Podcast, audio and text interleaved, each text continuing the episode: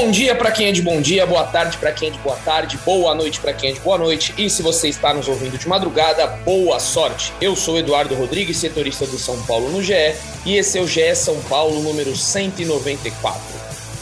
Mais um jogo de Sul-Americana, mais uma vitória para o tricolor e novamente os reservas, mas Rogério Ceni não gosta de falar que são reservas, né? Ele deixou claro na entrevista coletiva que não há reservas e nem titulares então, além da vitória que a gente vai comentar aqui por 2 a 0 sobre o Everton, também vamos comentar essa questão de titulares e reservas, porque o São Paulo está chegando num momento aí de muitas disputas. nos próximos capítulos aí da, da saga tricolor vai ter brasileiro, Copa do Brasil, Sul-Americana. E vou colocar já José Edgar de Matos para a gente fazer esse debate aqui sobre a vitória, sobre time titular e reserva. Seja bem-vindo, Zé. Quero primeiro saber de você é, como é que você viu ontem esse time misto, né? Esse time alternativo aí que o Rogério Ceni colocou em campo, que alguns jogadores ali a gente pode comentar que será que tem espaço no time principal? Seja bem-vindo, Zé. Fala, Edu. Bom dia, boa tarde, boa noite, boa madrugada para você. Né? Boa madrugada nem tanto, já que estamos de plantão nesse feriado, né? Então a gente tem que é. ficar mais comportadinho é, para cobrir o São Paulo e trazer as melhores informações para os torcedores e torcedoras. Boa tarde, boa noite, bom dia, boa madrugada para os torcedores e torcedoras que nos ouçam também nessa edição do podcast. E foi um São Paulo que protocolar, diríamos assim, assim como da primeira rodada, o São Paulo fez o que tinha que fazer contra o Everton, né? E mostra uma disparidade técnica nesse grupo do São Paulo, porque mesmo com uma equipe alternativa, com uma equipe reserva, e embora o Rogério possa é, recusar né, esse termo para abordar a maior parte dos jogadores que entraram no, no Morumbi na última quinta-feira. Não tem como não dizer que eles são jogadores reservas, pois nas partidas mais importantes, e por exemplo, o São Paulo prioriza o Campeonato Brasileiro, prioriza esse início de Campeonato Brasileiro e são jogadores que geralmente aparecem como suplentes. Mas o São Paulo é, enfrentou um Everton, um Everton. Eu já esperava um pouco, né? Até pelo, pelo material que a gente estudou do Everton é, nos dias anteriores ao jogo. O Everton é uma equipe bem organizadinha, assim, né? uma equipe com um bom toque de bola, que chegou a ameaçar São Paulo, mas a diferença de qualidade individual mesmo dos jogadores é, é, ficou bem evidente, assim, e o São Paulo soube aproveitar muito bem as bolas paradas para construir a vitória, né? É, é, alguns jogadores que eu acho que podem reaparecer no time titular, não só porque ele anotou o primeiro gol né, da, da partida de ontem, mas para mim teve uma atuação muito boa. Aliás, fez um duelo muito interessante com o Di Chorio, o camisa 7 do, do, do Everton, que é, é, talvez ao lado do, do, do, camisa 10, o Cuevas, né? Sejam os dois melhores jogadores tecnicamente do Everton. O, é, o Arboleda fez um duelo muito interessante com esse centroavante de Chorio, ele e o Miranda, né, também. Mas muito o Arboleda, porque é, é, um jogador forte, um jogador que saia muito da área. O Arboleda conseguiu vencer a maior parte das disputas e ainda ofensivamente colaborou. Eu acho que o Arboleda, né, desses 11 que entraram ontem, com exceção do Igor Gomes, né, que foi o capitão e é o titular do time hoje, acho que é o jogador mais carimbado ali para ocupar uma vaga na zaga, embora, obviamente, Léo e, e, Diego Costa estejam bem e sejam muito elogiados por Rogério Senna, principalmente pela capacidade de sair com a bola. É o São Paulo que apresenta mais do que possibilidades para a vaga de titular, possibilidades de de opções para o Rogério mesmo, né? Ontem foi um dos jogos mais maduros do Thales Costa. Né? O Thales Costa fez o primeiro gol dele com a camisa do São Paulo, mas foi um jogador que conseguiu dar uma dinâmica ali no meio campo, apareceu bem durante boa parte do jogo, e é um jogador que o Rogério pode contar. Aliás, Cotia sempre é, é, trazendo opções né, quando o Rogério menos espera. E eu, eu acho que o Thales Costa é um acerto destacado da partida contra o Everton, mas é difícil tirar conclu muitas conclusões né, diante desse cenário todo que, que eu citei agora, né? Uma equipe de jogadores que estão sendo reservas do São Paulo, que podem vir a ser titulares, mas hoje eles são reservas, e diante de um aniversário tecnicamente bem abaixo. Mas São Paulo cumpriu a, a, a obrigação dele e, e, já cria uma gordura interessante ali que pode poder fazer o Rogério trabalhar com ainda mais tranquilidade essa Copa Sul-Americana, né? Porque afinal são dois jogos, duas vitórias, e o foco do São Paulo é o início do brasileiro, tanto que o pessoal descansou ontem, né? A maior parte do. Alguns chegaram a jogar, né? O Caleri entrou no segundo tempo ali, o Gabriel Sara e o Nestor, que são dois titulares também, né? O Sara ficou fora, ganharam alguns minutos. Então, foi uma partida importante para o Rogério encontrar novas opções, né? Ou, ou, maturar novas opções. e dar rodagem, dar minutos para, para alguns nomes diante do, do jogão que vai ter domingo às 16 horas no Maracanã contra o Flamengo. É um São Paulo que tem cumprido sua função e cumprido seu papel na Copa Sul-Americana, afinal, dois jogos, duas vitórias, e, se eu não me engano, é, único, é um dos únicos times né, com 100% de aproveitamento, e já né, traça um caminho sólido para conquistar a vaga, afinal, né, só o campeão vai para as oitavas de final da Sul-Americana.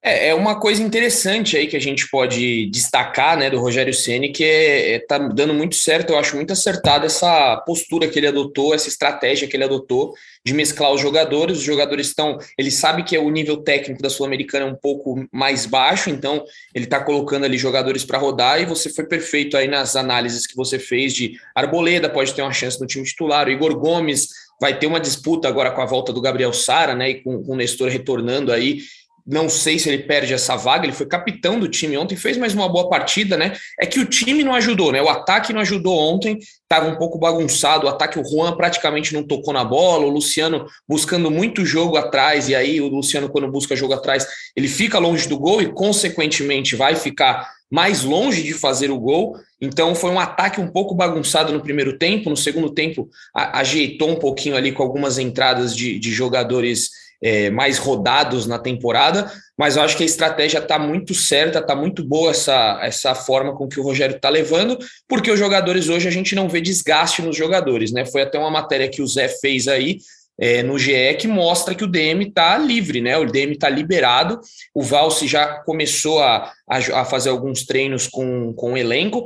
Foi perguntado ontem, né? Perguntei para o Rogério ontem sobre o Valse, ele disse que não tem uma previsão, porque é muito peculiar essa, esse tempo ausente dele, então eles acreditam, pelo que eu conversei ali, no mínimo um, um mês e meio assim para o Valse voltar. Não espere você, torcedor, que vá retornar logo, porque estão com muita cautela em cima dele, ele está longe de um retorno, mas oh, quem diria o DM do São Paulo vazio depois de um 2021 trágico né, nessa questão. Era a gente aqui no GE fazia matéria em cima de matéria sobre lesões, é, não, sete jogadores no DM. E 20... irritava o pessoal lá, né? Ou se irritava, mas não, não, não, tinha o que fazer, né? Era, era um fato, a gente só destacava o fato, irrita mesmo porque é ruim para o clube, é ruim para é, para a instituição como um todo. Então, o Rogério ele tem conseguido fazer com que os jogadores rodem, não se desgastem. Ontem, por exemplo, né, quatro titulares não foram nem relacionados, que foi o Éder, o Pablo Maia, o Léo e o Diego Costa. Então, aí você já vê como o time consegue se dar bem, né? E aí, aí o Jandré é... acabou ficando fora de última hora também, né? Foi, foi, foi inusitado, porque o São Paulo não teve ninguém no banco, nenhum goleiro no banco de reservas se machucar, quem, quem você colocaria, Zé? Vamos supor que Volpe se machuca ou Volpe tem alguma expulsão. Quem iria para o gol São Paulino? Aliás, rolou essa discussão ontem na redação, foi bem engraçado. É, por altura e, e, tipo físico, eu acho que uma boa opção seria o Andrés Colorado, né? Que é o é. jogador mais alto do elenco. Mas a, a, a, Laura Fonseca, né, nossa querida produtora, né, trabalha na televisão, trabalha junto com a gente, ela deu, ela falou uma coisa que, que, que me pegou e que eu acho que seria o que iria acontecer no gramado. Eu, antes o Luciano de falar, iria. Ah, eu Fala. ia falar isso. Eu ia falar antes de falar, deixa eu dar minha opinião, que era o Luciano. Exatamente, foi o que ela falou. Fala, o cara, o Luciano é o cara louco do elenco, é o cara que vai pegar, não, eu vou, eu vou pro gol, eu é, vou assumir a responsabilidade. Acho. Então eu acho que o palpite dela seria certeiro, seria o e Luciano. Posso, posso falar gol. uma coisa? E se ele erra, se ele faz um frango, a torcida aplaudir. É, é Luciano, ia gritar é, o nome do Luciano. Certeza, certeza. O, quem não era, quem não era São Paulino tava e, e não é jornalista, que não torce para qualquer coisa que aconteça, simplesmente acompanha o jogo tava torcendo pelo entretenimento ali, né? De, de, de dar algum, algum pequeno B.O. pro Volpe, óbvio que é uma brincadeira, né? E ainda bem que não aconteceu nada, né? Porque o Volpe pôde ter uma atuação. O Volpe né, teve, um lance ali que ele quase se complicou ali no final do primeiro tempo, né? Deu. Deu, é, o, Volpe, o Volpe às vezes não se ajuda né, nesse tipo de lance e tudo mais. Mas ainda bem que não aconteceu. O Jandrei, né? Só para trazer a informação para o torcedor, ele não treinou nessa sexta-feira, né? Ele permaneceu na academia, mas né, não deve ser problema para domingo. Vamos ver como vai ser a evolução dele para esse sábado. Nem por é, treino o Jandrei, pelo que, eu, pelo que eu soube, foi uma virose, né? Ele teve ali vômitos e diarreia, e aí ele não. Ele provavelmente hoje ele estava se hidratando, né? Ele estava fazendo hidratação, não tinha condições. Deve. Todo mundo aqui que está ouvindo já sofreu isso aí. Você sabe como você acorda no dia seguinte, parece que passou um trator em cima da sua, do seu corpo. Então você tem que tomar muito líquido, tomar muito. É, é, isotônico, isotônico. Exatamente. Eu não ia fazer a propaganda aqui, eu fiquei, como é que é o nome? É? Isotônico, muito isotônico. Já que não paga o patrocínio, eu não vou falar, né? É isso. Então, se quiser patrocinar também, só, só bora, só chegar. Exatamente. Aí, Zé, eu queria só tocar numa questão antes da gente passar aí para o Brasileirão, porque tem Flamengo domingo jogo duro para o São Paulo no Maracanã. Queria falar sobre um jogador em específico com você, que é Patrick. O Patrick ontem entrou no meio de campo e parecia totalmente perdido. Ele tentou uma primeira arrancada pela lateral esquerda ali, a bola foi para fora, ele se atrapalhou, a torcida já começou a ficar um pouco bravo com ele. Só que de repente o Patrick vai para a lateral esquerda e começa a jogar muito. Até o Ceni falou isso na coletiva, né? Falou: oh, o Patrick começou no meio ali com um pouco de problema, mas surpreendeu, fez um lance bonito na linha de fundo e tal, tal, tal. O Patrick, Zé, o que, que você acha que acontece com ele? Ele não, ele não se encaixou nesse São Paulo ainda, né? É, aliás, talvez esses minutos na lateral esquerda tenham sido os melhores minutos do Patrick com a camisa de São Paulo, né? Porque, é, assim como o Nicão, é um jogador que tá precisando né, se adaptar, ainda não tá bem inteirado bem encaixado no esquema do Rogério Ceni. Mas eu acho que a, além da, da questão tática e técnica do Patrick, há uma fundamental questão física dele, porque talvez ele tenha sido um dos jogadores mais prejudicados nesse sentido, porque ele se machucou muito cedo, né? Ele se machucou é, basicamente na no, no, não na pré-temporada, né? Mas quando os jogadores ali estavam esquentando as turbinas para a temporada, né? O Patrick se machucou no segundo, depois do segundo jogo de São Paulo. Né? Aliás, tinha sido o primeiro jogo dele como titular. O Patrick só foi jogar 45 minutos agora, né? Essa semana aí, uma semana atrás. Então, é, é um cara que precisa de mais minutos, né? Um cara que precisa de mais tempo de jogo para poder se encaixar. Ontem foi engraçado porque na posição dele, né, por onde o, São, o Rogério e o São Paulo né, tem a ideia dele jogar, ele não foi bem. Quando ele atuou mais recuado ali, e aí ele foi bem e teve seus melhores momentos. Eu acho que o Patrick é um cara que ainda tem que entrar na melhor forma física, e não por questão de peso, né? Até porque o São Paulo não. A gente, pelo que a gente conversa com as pessoas, no, o Patrick não, não tá né, muito fora do peso ideal e tudo mais. Mas é um cara que precisa de ritmo para encontrar é, é, é, esse melhor preparo físico de jogo. E aí eu acho que só a partir daí né, a gente vai poder é, enxergar a melhor versão do Patrick e ver o, o, que ele é capaz de fazer com a camisa do São Paulo. Mas eu acho que essa questão física pesa, pesa muito contra ele nesse momento, e aí, obviamente, vai depender do Rogério dar mais minutos, dar um, um pouco mais de tempo. E aí entra a Copa Sul-Americana. Aí justamente entra a Copa Sul-Americana, que é a competição na qual o São Paulo tem usado mais jogadores reservas e o Patrick vai ter mais chances, mais minutos de ganhar a confiança do Ceni. E a Copa Sul-Americana, só para encerrar meu comentário, foi importante, por exemplo, para o Toró.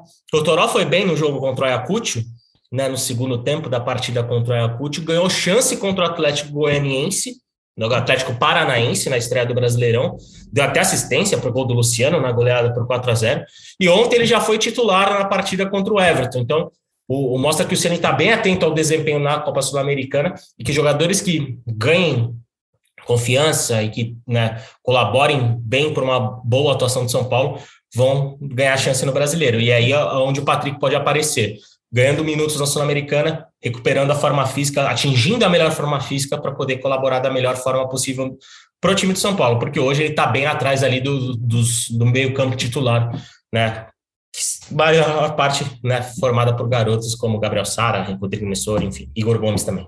É isso, então a Sul-Americana servindo aí como um laboratório para o Sene, aquele que for. É como se fosse um vestibular, né? Quem for bem na Sul-Americana ganha chances, ganha mais minutos no Brasileirão é, o que a gente vai acompanhar aí né, nos próximos capítulos. São Paulo que volta para a Sul-Americana só contra o Jorge Wilstermann agora, no final do mês, né, mais precisamente no dia 28 de abril, contra o Jorge Wilstermann fora de casa.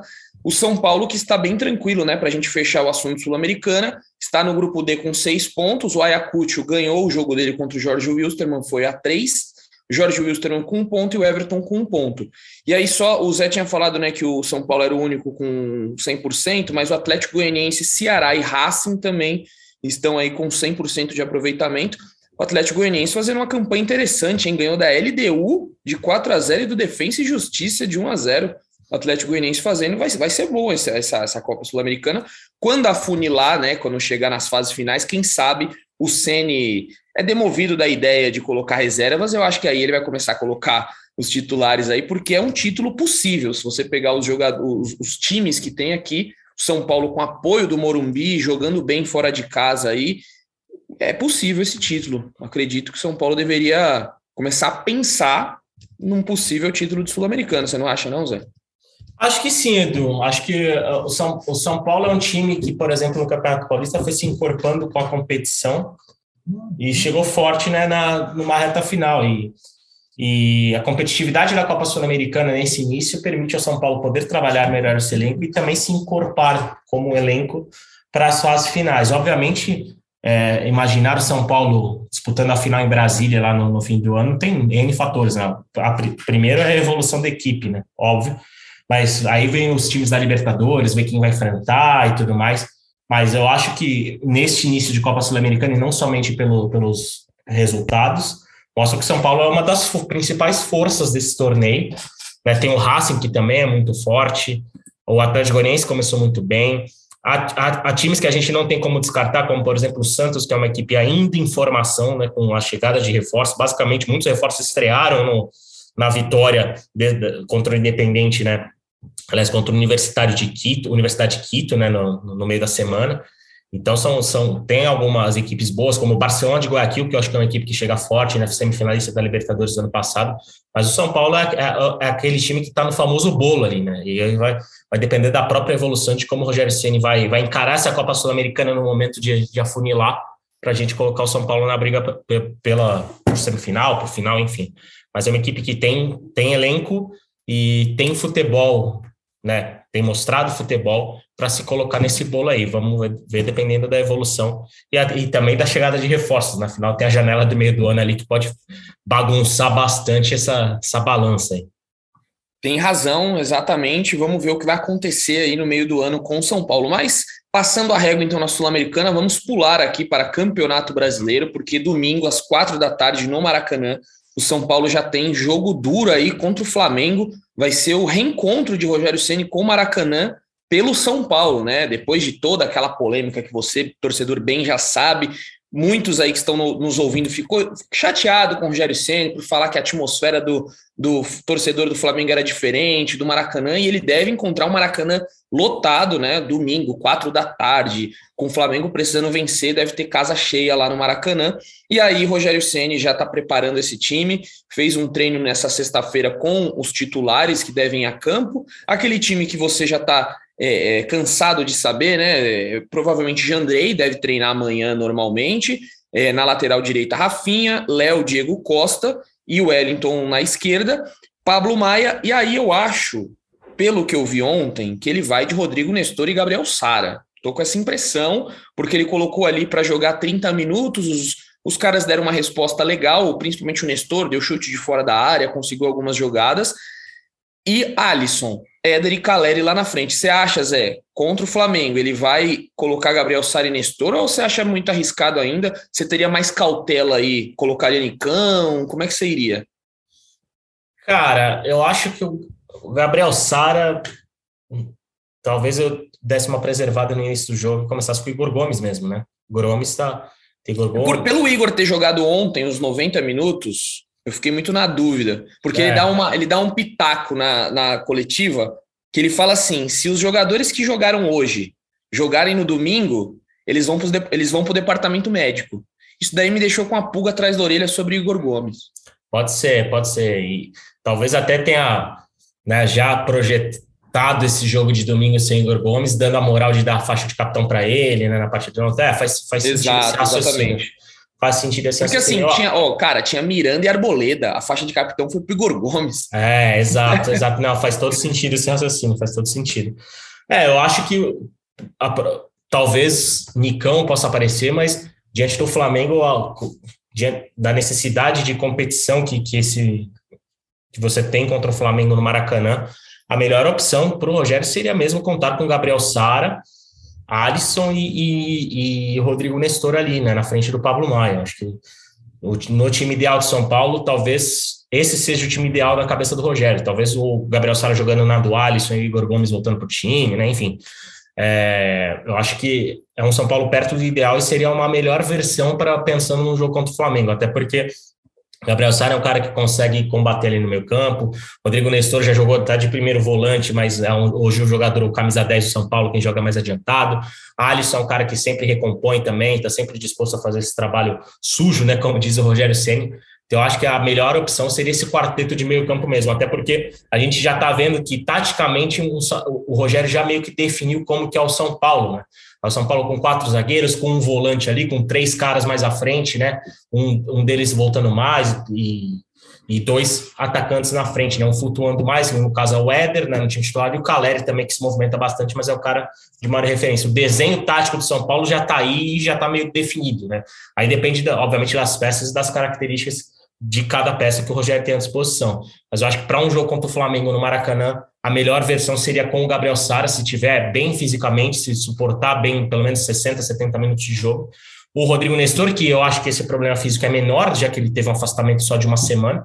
E o Alisson, né, que é um cara que foi descansou, né, que, que vai chegar inteiro fisicamente para a partida contra o Flamengo, porque São Paulo para vencer o Flamengo, embora o Flamengo não esteja na sua melhor versão, né, com, com o cara, com, com o, o Paulo Souza, mas é um time muito perigoso, é um time de muita qualidade, e o São Paulo vai ter que competir, né? E eu acho que a melhor maneira para o São Paulo competir em alto nível é ter esses caras no meio campo. E obviamente a gente falou de 12 jogadores, né? Tem o Arboleda também ali, que seria esse 13 terceiro titular, mas eu acho que até por esse raciocínio do Rogério, a zaga ali deve ser o Léo e Diego Costa. Eu, se fosse o Rogério, diante com todo mundo bem de saúde, eu iria com o Jandrei, eu iria com o Rafinha, eu iria com o Diego Costa, Léo e Wellington, eu iria com o Pablo Maia, eu iria com o Gabriel Sara, eu iria com o Rodrigo Nestor, eu iria com o Alisson, eu iria com o Éder, eu iria com o Caleri. Essa seria a minha assinatura de escalação para a partida conforme.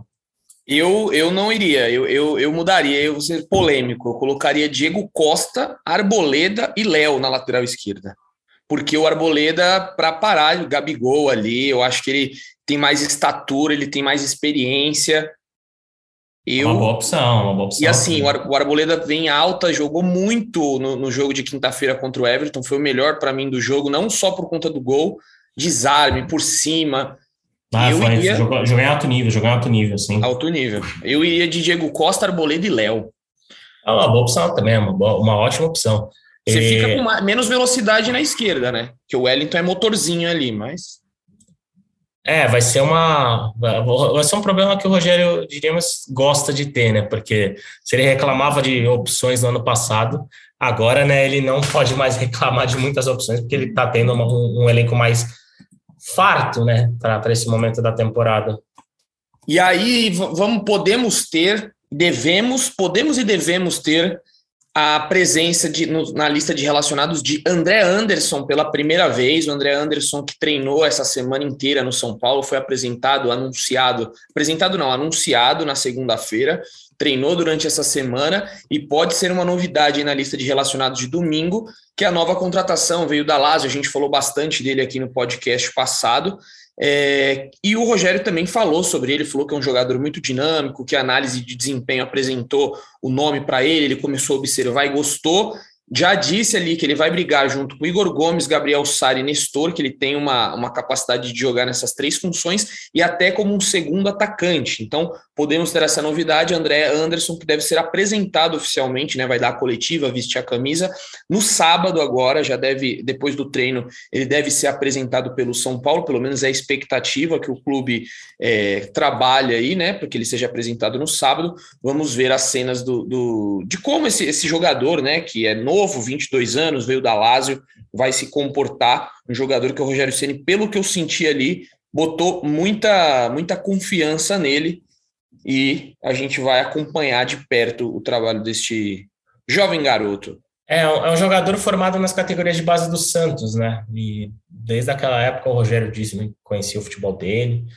É uma aposta, é uma aposta interessante para São Paulo, um cara que vem de um mercado muito forte, que é o mercado italiano, uma liga muito competitiva. Não era um, um, jogador que vinha atuando muito na Lazio, isso a gente né, tem que levar em consideração. Um jogador que talvez posso sentir uma falta de ritmo de jogo, né, por não estar tá no, no nesse, nesse ritmo ideal.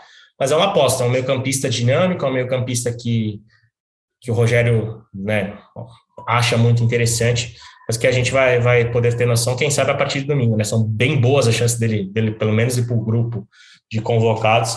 Tanto que vai ter essa apresentação dele no sábado, no sábado de, de Páscoa, né? Todo mundo ali comendo ovo de Páscoa, ali reunido com a família. E José Edgar e Eduardo Rodrigues estarão atentos à apresentação de André Anderson.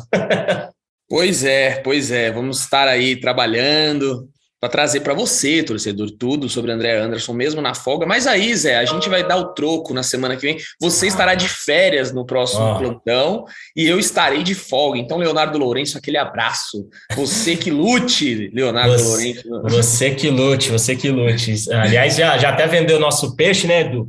Falar que assim como na partida contra o Campinense pela Copa do Brasil, que você estava lá em loco acompanhando São Paulo em Campina Grande. Estaremos nessa semana em Caxias do Sul, né? Eu que vou viajar, acompanhando pertinho São Paulo que vai enfrentar o Juventude pela primeira partida da terceira fase da Copa do Brasil.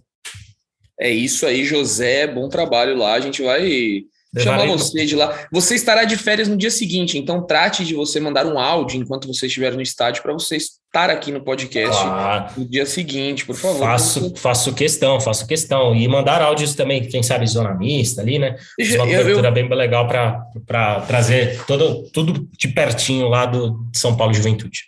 E como aqui é um podcast ao vivo que a gente faz aqui na hora, estou entrando aqui agora ó, no Clima Tempo para ver se eu vou ter que levar muitos casacos, né? Como José Edgar, porque Caxias é frio, o estádio é um, uma friaca.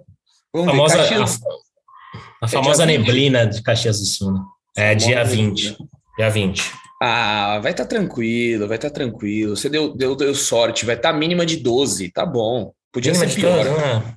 Podia é, ser pior. Máxima de 23. Então, se fosse na quinta, ia estar 10 graus, ia sofrer um pouquinho mais. Mas a sensação provavelmente vai ser de uns 8, né? Então, leve muito casaco, José, porque vai, vai estar friozinho. É isso, vamos. Estarei, estarei bem aquecido, pode ficar tranquilo. Muito bem, então, vamos já se encaminhando para o fim aqui. Só antes, né? O Zé me mandou aqui, porque Thierry Henry marcou pelo São Paulo, né? Exatamente. Thierry Henry Dois gols de Thierry Henry pelo São Paulo, mas calma. O torcedor do São Paulino deve lamentar, obviamente não é o enorme e monstruoso atacante francês, né, que foi a, o grande algoz do Brasil na Copa de 2006, anotando o gol da França, né, que eliminou o Brasil nas quartas de final daquele Mundial. Henry um dos atacantes que eu mais gostava de acompanhar, inclusive, mas tem um Thierry Henry nas categorias de base do São Paulo. O, pelo Paulista Sub-15, o Thierry Henry meteu dois gols e o São Paulo fez 8 a 0 no São Bernardo. 8 a 0 para o tricolor com dois gols de Thierry Henry, gente. Thierry Henry. Maravilhoso, né? Maravilhoso. Não, te, tem uma coisa, né, Zé? O São Paulo tá muito, tá muito internacional, tá muito Premier League, né? Jogou contra o Everton ontem e agora, e agora tem... tinha... Exatamente. Aliás, só corrigir, não foi sobre Bernardo. O São Paulo enfrentou o Brasil, o Esporte Clube Brasil. Esporte Clube Brasil. Ah, foi quase Aí, São Bernardo. Foi é, quase. É, quase, quase isso. É porque eu peguei só a, a sigla do time. Exatamente. Mas tá aí, devidamente registrado, dois gols de Thierry Henry pelo Sub-15 de São Paulo. Fala o nome dos outros aí também, dá moral para os outros aí. Pô, Vamos lá, foram, foram dois gols do Thierry Henry, foram dois gols do Sayevitz, nossa! Dois gols é, do Pedrinho. Esse aí é sérvio? É sérvio? Ou polonês, né? Ou polonês. Dois gols do Pedrinho, um gol do Polim e um gol, obviamente, não poderia faltar, já que estamos falando de um sub-15 de São Paulo, não poderia faltar um gol do Enzo. Enzo, exato, Enzo. Os Enzos vão dominar o mundo, vão dominar o futebol em 2029, mais ou menos. É, vai ter o Enzinho pernambucano, o Enzinho gaúcho, o Enzinho paulista. Exatamente. Mas enfim, eu acho que passamos a régua aqui, né? Em tudo, só falar para vocês aí então a sequência do São Paulo, como a gente já vem, o Zé já, já adiantou Juventude na Copa do Brasil. Depois, no dia 23, tem o Red Bull Bragantino fora de casa e o Jorge Wilstermann fora de casa no dia 28.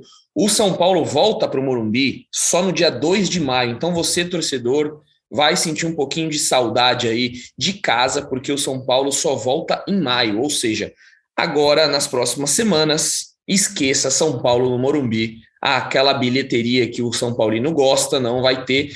O São Paulo, que ontem colocou 30 mil pessoas no Morumbi, numa, numa noite chuvosa e fria aqui em São Paulo. Mas é isso, torcedor. Acho que falamos de tudo aqui, um, um, podcast um pouquinho menor, porque domingo tem o Flamengo e na segunda a gente vem aí com um podcast mais recheado, mais rechonchudo para trazer tudo para vocês. Zé, fique à vontade para dar suas considerações finais, já que os nossos chinelinhos Caio Domingues e Felipe Ruiz, El Praz, nos abandonaram hoje. É isso, Edu. Agradecer mais uma vez né, o espaço por estar aqui nesse grandíssimo podcast.